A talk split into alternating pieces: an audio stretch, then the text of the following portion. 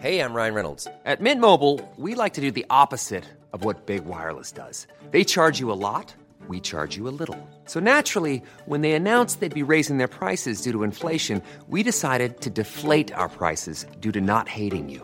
That's right. We're cutting the price of Mint Unlimited from $30 a month to just $15 a month. Give it a try at mintmobile.com slash switch. $45 upfront for three months plus taxes and fees. Promo rate for new customers for limited time. Unlimited more than 40 gigabytes per month. Slows. Full terms at mintmobile.com.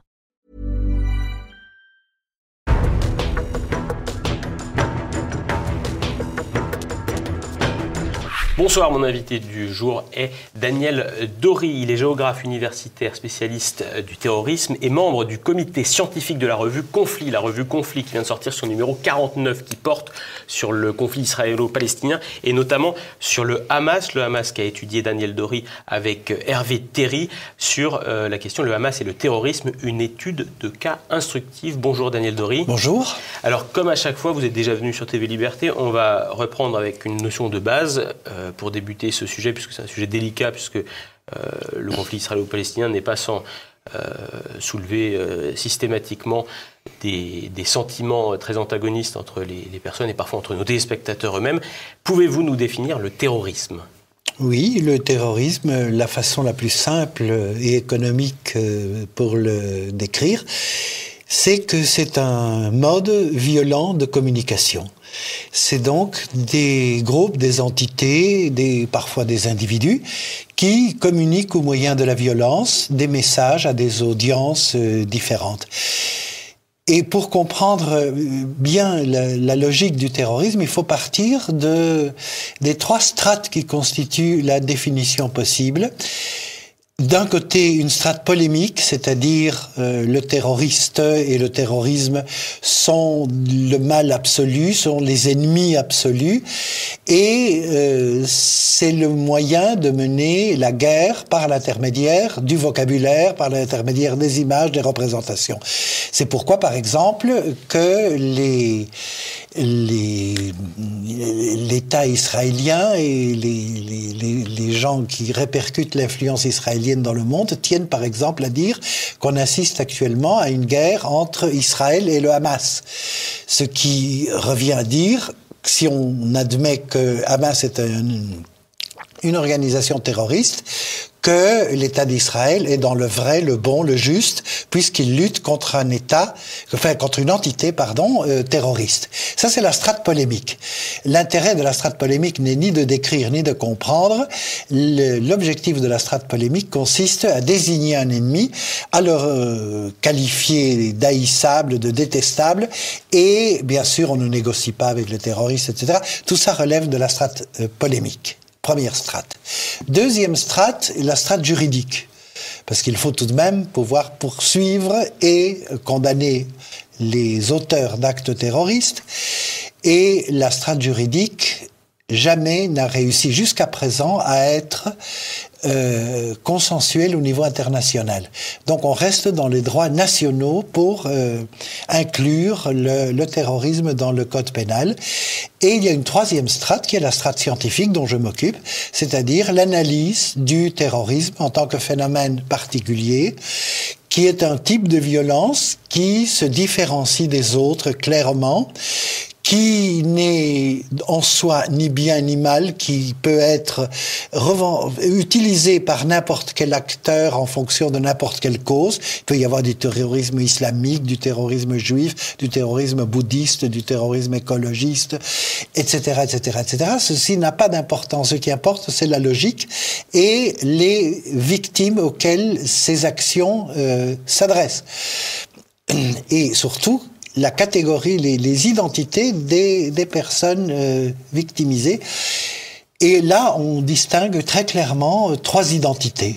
Et avec ça, on termine l'introduction du thème. Il y a une identité personnelle lorsqu'il y a un assassinat politique, lorsque l'on tue un président de la République, un ministre, un chef mafieux, mais une personne irremplaçable, c'est-à-dire que l'on veut tuer cette personne-là et on le fait. On peut avoir des dégâts collatéraux. Hein. Si on envoie un missile, on peut tuer euh, toute sa famille, voire euh, détruire un immeuble entier. Mais euh, c'est un assassinat politique parce que l'identité de la personne euh, visée est irremplaçable. Il y a des identités fonctionnelles lorsque l'on s'attaque à des personnes qui appartiennent à des institutions comme la police, la police, l'armée, les fonctionnaires territoriaux, les magistrats, les instituteurs, ce qui tient le maillage territorial d'un État. Et ça, ça relève de la guérilla. Et enfin, il y a l'identité que j'appelle vectorielle, c'est-à-dire lorsque les terroristes, parce que dans ce cas-là il s'agit de terrorisme, s'attaquent à des individus, des personnes, des groupes, non pas individuellement, mais s'attaquent à des catégories de la population qui sont les plus aptes à émouvoir l'audience que l'on veut viser, généralement un gouvernement, par exemple. Euh, et, et, ceci est euh, tout à fait visible lorsque l'on s'attaque aux enfants, lorsque l'on s'attaque aux femmes, ou lorsque l'on s'attaque à des catégories de personnes. Dans Conflit, il y a quelque temps, nous avons publié, par exemple, une analyse des attentats parisiens de 2015 et on s'aperçoit que les attaques du Bataclan et des cafés et des terrasses ont lieu dans les zones où l'électorat pour François Hollande, à l'élection présidentielle antérieure, ont été les plus forts dans Paris. Euh, ce qui euh, correspond au discours des terroristes eux-mêmes au Bataclan, dans lequel ils disaient qu'ils agissaient pour riposter aux décisions de Hollande de bombarder l'État islamique en Syrie et en Irak. C'était en Irak au début, et après ça a été la Syrie. Donc là, on a le public bobo de gauche jeune euh, qui se retrouve dans ces quartiers, qui, qui va au Bataclan, etc., ou dans les terrasses. Et on ne vise personne personnellement, mais l'on vise des catégories sociales qui sont ici les catégories sociales qui constituent la base du régime euh, ou la base du pouvoir euh, qu'on veut atteindre. Qu'on veut atteindre. Et dans cet article, c'est un article qui n'est pas polémique, hein, que vous avez produit, c'est vraiment une étude. Euh, est-ce que vous pouvez nous dire, à partir de, ben, l'étude que vous avez faite, euh, est-ce que le Hamas, puisque ça a été une polémique, est une organisation terroriste? Euh, oui, au niveau euh, polémique, il a, il a été très important d'insister sur le caractère terroriste. Alors, si on reprend sans polémique, justement, et au niveau scientifique, le Hamas n'est pas en tant que tel une une organisation terroriste. C'est une organisation qui recourt au terrorisme, ce qui est très différent. Parce que le Hamas fait énormément de choses. Il distribue de la santé, de l'éducation, il fait des attentats, il fait des actions de guérilla, il fait des intrusions. Combat électoral également. Il fait le combat électoral, il fait le, le combat de recrutement, de propagande, il fait des activités de financement et ainsi de suite. Euh, le Hamas est une entité qui a des fonctions de gouvernance d'un côté sur la bande de Gaza et par ailleurs des activités de recrutement militaire et de formation et d'action militaire, par exemple les, les, roquettes qui sont lancées, c'est la, la, la, branche militaire, Kassam, et euh, l'incursion du 7 euh, novembre qui combine... 7 octobre 7, octobre, pardon, qui combine des actions de, de, guérilla euh, assez classiques dans une zone très militarisée qui est la, la, bordure euh, de, de, la, de, la, zone de Gaza et des actions euh, terroristes euh, aussi mais euh, insister sur le, la nature terroriste du, du, du Hamas ne présente pas d'intérêt scientifique particulier. Et ça, ça nous amène à un autre débat qui est apparu euh, dans la foulée euh, des attentats d'octobre, c'est euh, est-ce que c'est un mouvement de résistance ou, ou c'est un mouvement terroriste? Ça reprend le vieux débat, le terroriste des uns et le combattant de la liberté euh, des autres. Ce qui est un faux débat, puisque le terrorisme étant une technique, il est à disposition de n'importe qui. On peut l'utiliser pour opprimer, on peut l'utiliser pour résister. On peut l'utiliser pour euh, transmettre des messages parfois euh, tout à fait étonnants euh, à des audiences, par exemple dans certains mouvements sectaires comme Aum Shinrikyo, qui est une secte japonaise qui a commis une série d'attentats, mais surtout un attentat spectaculaire au gaz sarin au Japon le, destinataire était vraisemblablement le gouvernement japonais, mais ça passait par la victimation des gens dans le métro. Euh. Donc il y a à considérer dans le cas spécifique du Hamas que l'on a affaire à une organisation qui fait de la résistance en recourant parfois au terrorisme et parfois à la guérilla, aussi à la propagande, aussi à la lutte électorale et ainsi de suite.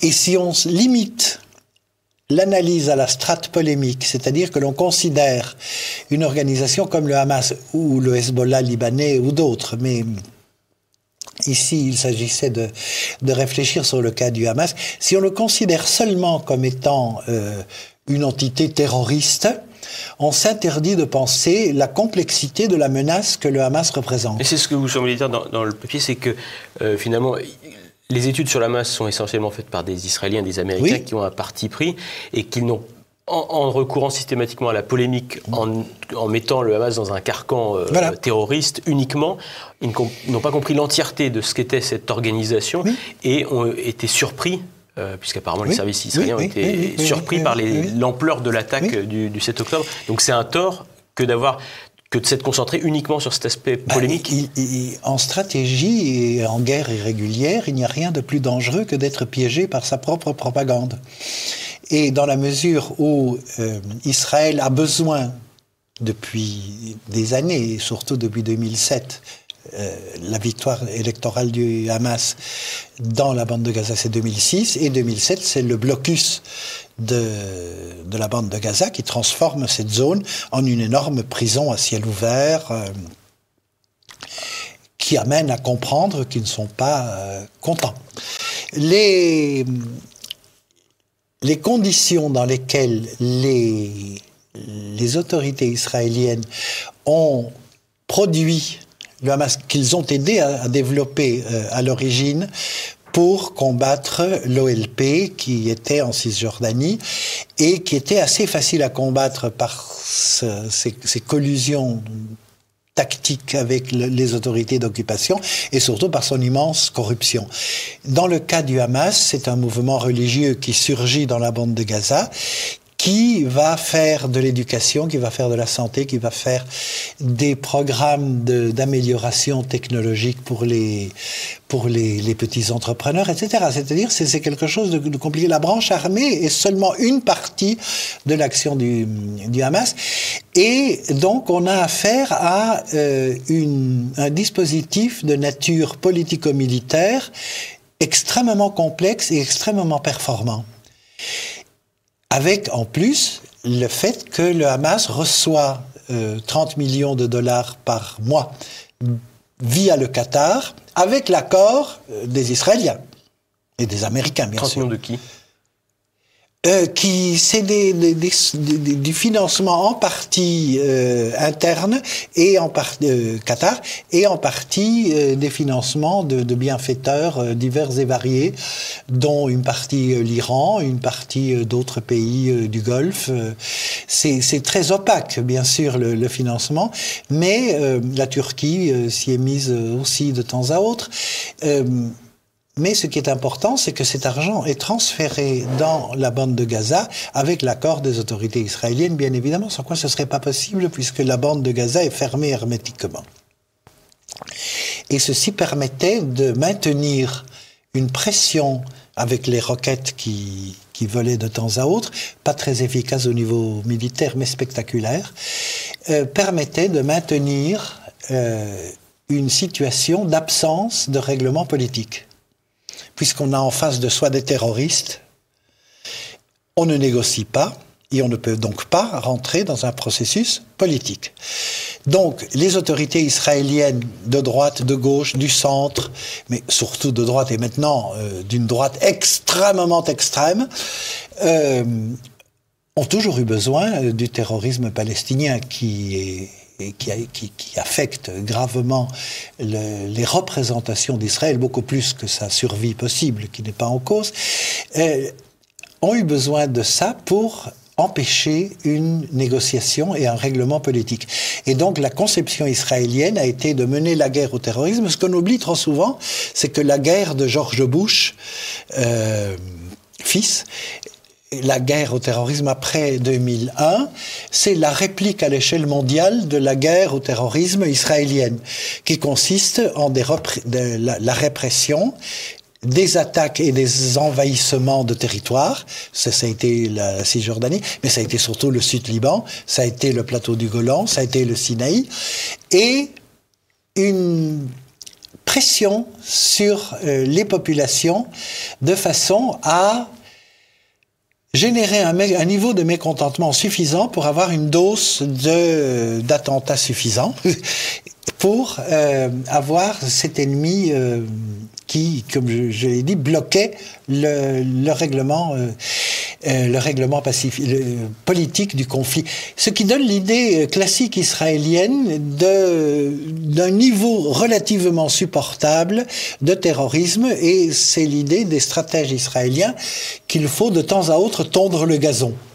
C'est-à-dire intervenir, par exemple, en Cisjordanie, ce qu'ils font maintenant, ou et intervenir à Gaza. Ça marche très bien pendant un certain temps, à la condition d'avoir affaire à du gazon.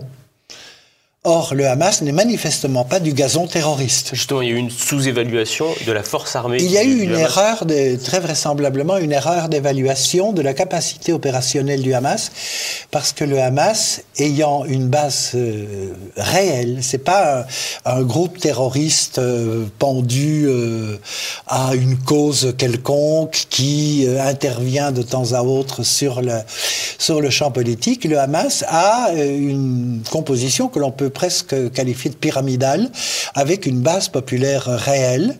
Non pas nécessairement parce que tout le monde était pris de, de l'islamisme et de l'État islamique que le, que le Hamas propose, mais simplement parce que le Hamas fournit des services de base que personne d'autre ne fournit. c'est une organisation qui est territorialement euh, intégrée, c'est-à-dire c'est pas une internationale comme il pouvait y avoir dans Al-Qaïda voilà. ou dans et, et en plus, c'est un, une organisation spécifiquement palestinienne, et, parce qu'elle n'est pas seulement à Gaza, mais à Gaza, elle est au pouvoir et spécifiquement palestinienne, qui ne s'est jamais mêlée du terrorisme international. Ce qui explique pourquoi les études sont israéliennes et américaines, euh, très liées à la mouvance sioniste américaine, mais le reste du monde a très peu étudié le Hamas. On a peu d'études de, monographiques sérieuses. On s'est sur... plus intéressé à Al-Qaïda dans les années 2000, euh, oui, quand on a, dans les années 2010. Voilà, quand on a lancé le, le, la, la, marque euh, Al-Qaïda, euh, bien sûr, l'essentiel des chercheurs s'est mis sur Al-Qaïda parce que ça semble, d'une part, ça, il s'attaquait aux États-Unis donc euh, à la base de l'empire du bien, et d'autre part, ça, ça avait des, des, ramifications dans le monde entier, ça permettait donc d'intervenir sous rubrique d'antiterrorisme dans des pays euh, aussi variés que le Tadjikistan, le Paraguay, l'Irak, euh, le Mexique. Enfin, c'est assez surprenant les, la mondialisation qu'a acquise la, la, la guerre contre le terrorisme débouchant bien entendu sur les mensonges qui ont euh, conduit à la guerre euh, d'Irak. Et il y a un, aspect dans les polémiques qui ont entouré euh, bah, l'action terroriste du Hamas du 7 octobre. Par exemple, des élus de la France insoumise contestaient le caractère terroriste de l'action ou, du, Hamas.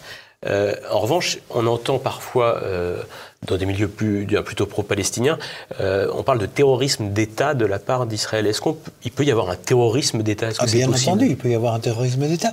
Le terrorisme est une communication violente qu'utilise une entité quelconque, c'est-à-dire un groupe de personnes euh, plus ou moins organisées, plus ou moins nombreux, plus ou moins organisés, et l'État est une organisation structurée, fortement structurée, mais différente suivant les pays dans son efficacité, pour euh, gérer la distribution de biens sociaux, la distribution de la violence symbolique, l'ordre public, etc., etc.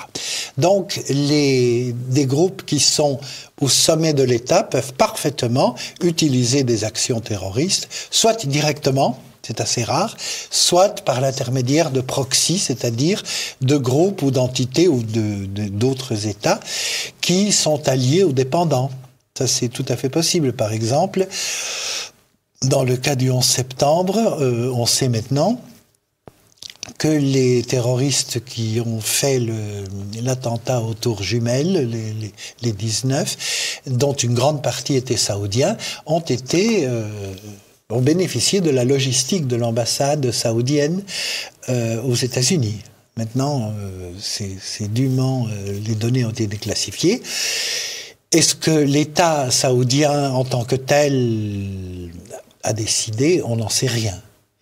Et chacun sait que les services secrets saoudiens, que l'on soupçonne lourdement d'avoir aidé, euh, ne bougent pas un poil de chameau sans que d'autres services euh, au Moyen-Orient ou aux États-Unis euh, n'aient euh, donné le feu vert.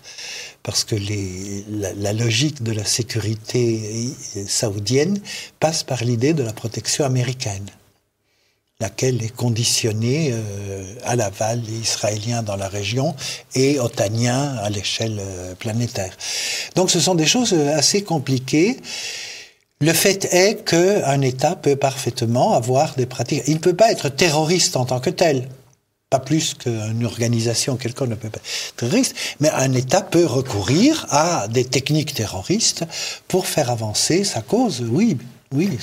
Et pour revenir au cas euh, précis de, de, de, du conflit israélo-palestinien, euh, est-ce qu'il y a, ce sera ma, ma dernière question, est-ce qu'il y a, quelle est la, la, solution pour éradiquer le, la pratique terroriste du Hamas? Est-ce qu'il y a une, une, solution euh, pour Israël pour éradiquer ce, ce terrorisme? Mais Dans la mesure où il n'y a pas de débouché politique, il est prévisible que la violence va euh, être, à intervalles réguliers, euh, va être le, le, langage principal. Israël nous dit euh, qu'il intervient à, dans la bande de Gaza avec une violence absolument inouïe pour éradiquer le Hamas. Est-ce qu'il ne crée pas plutôt les ferments de vocation terroriste Ah non, mais ça, d'une part, c'est très très clair c'est le fait de massacrer des femmes et des enfants et que ça se voit dans le monde entier euh, produit euh, une certaine animosité. Et les enfants qui ont perdu leurs parents euh, euh, dans les bombardements ou des parents qui ont perdu leurs enfants et leurs familiers dans les bombardements n'ont généralement pas une estime euh, très forte pour Israël et la cause sioniste. Maintenant, est-ce qu'ils vont se regrouper dans le Hamas? Mais si le Hamas disparaît en tant que tel, il y a une autre organisation, un autre réseau qui va apparaître. Ça, ça ne pose aucun problème. Euh, D'ailleurs, dans la bande de Gaza, il y a plusieurs organisations. Il y a le djihad islamique notamment, il y a le Hamas. Donc euh, le Hamas euh, est retiré de, la, de, de, la bande de Gaza, à supposer que ce soit possible, j'en doute. Euh, une autre organisation va agglutiner autour de la même cause, ou un petit peu modifier au niveau du langage, les mêmes revendications et le même héritage de la résistance. Ce qui, dans la logique djihadiste, puisque c'est une logique djihadiste, nous ramène au fait que ce n'est pas tellement la victoire qui est importante, c'est la permanence de la résistance, ou la permanence du combat. Et cette permanence du combat se fait sous n'importe quelle étiquette. Et ça, on l'a très très clairement vu avec Al-Qaïda, l'État islamique, etc. Le djihad continue. De temps en temps, il coagule sous le nom d'une organisation, puis après cette organisation disparaît. Très récemment, on a vu euh, une succession de califes dans le numéro antérieur de conflit. Euh, nous avons fait un article sur l'obsolescence des califes, euh, qui ces derniers temps meurent très très vite. Mais ça n'a pas d'importance pour la logique du, du djihad. Tant qu'il y a des gens qui ont des revendications, des griefs et des messages à faire passer, ils s'organiseront de la façon qui sera la plus efficace. Et ce sera toujours une technique, ce ne seront pas plus des terroristes qu'autre chose, mais ils utiliseront le terrorisme s'ils considèrent que c'est la meilleure euh, solution pour euh, faire avancer leur cause. Merci beaucoup Daniel Dory. Euh, je répète, donc c'est le numéro 49 de la revue Conflit que vous pouvez vous procurer en kiosque ou sur le site euh, conflit avec un s.fr. Euh, un article euh, écrit avec euh, donc Daniel Dory et Hervé Terry, donc le Hamas et le terrorisme, une étude de cas instructive avec lequel vous pouvez aussi découvrir des cartes qui permettent de bien comprendre le. On le a fait la carte avec Hervé Terry, on fait toujours une carte maîtresse dans. Moi j'ai fait l'article sur le Hamas euh, seul et on a en de- complément une vision qui approfondit la compréhension du Hamas comme mouvement terroriste et comme mouvement de guérilla. C'est-à-dire recourant au terrorisme et à la guérilla, dans la carte maîtresse qui permet d'approfondir le raisonnement. Voilà, donc un, un article à, à lire de toute urgence pour euh, comprendre le, le sujet sans, sans passion ni, euh, ni polémique. Merci Daniel très Merci. Olivier.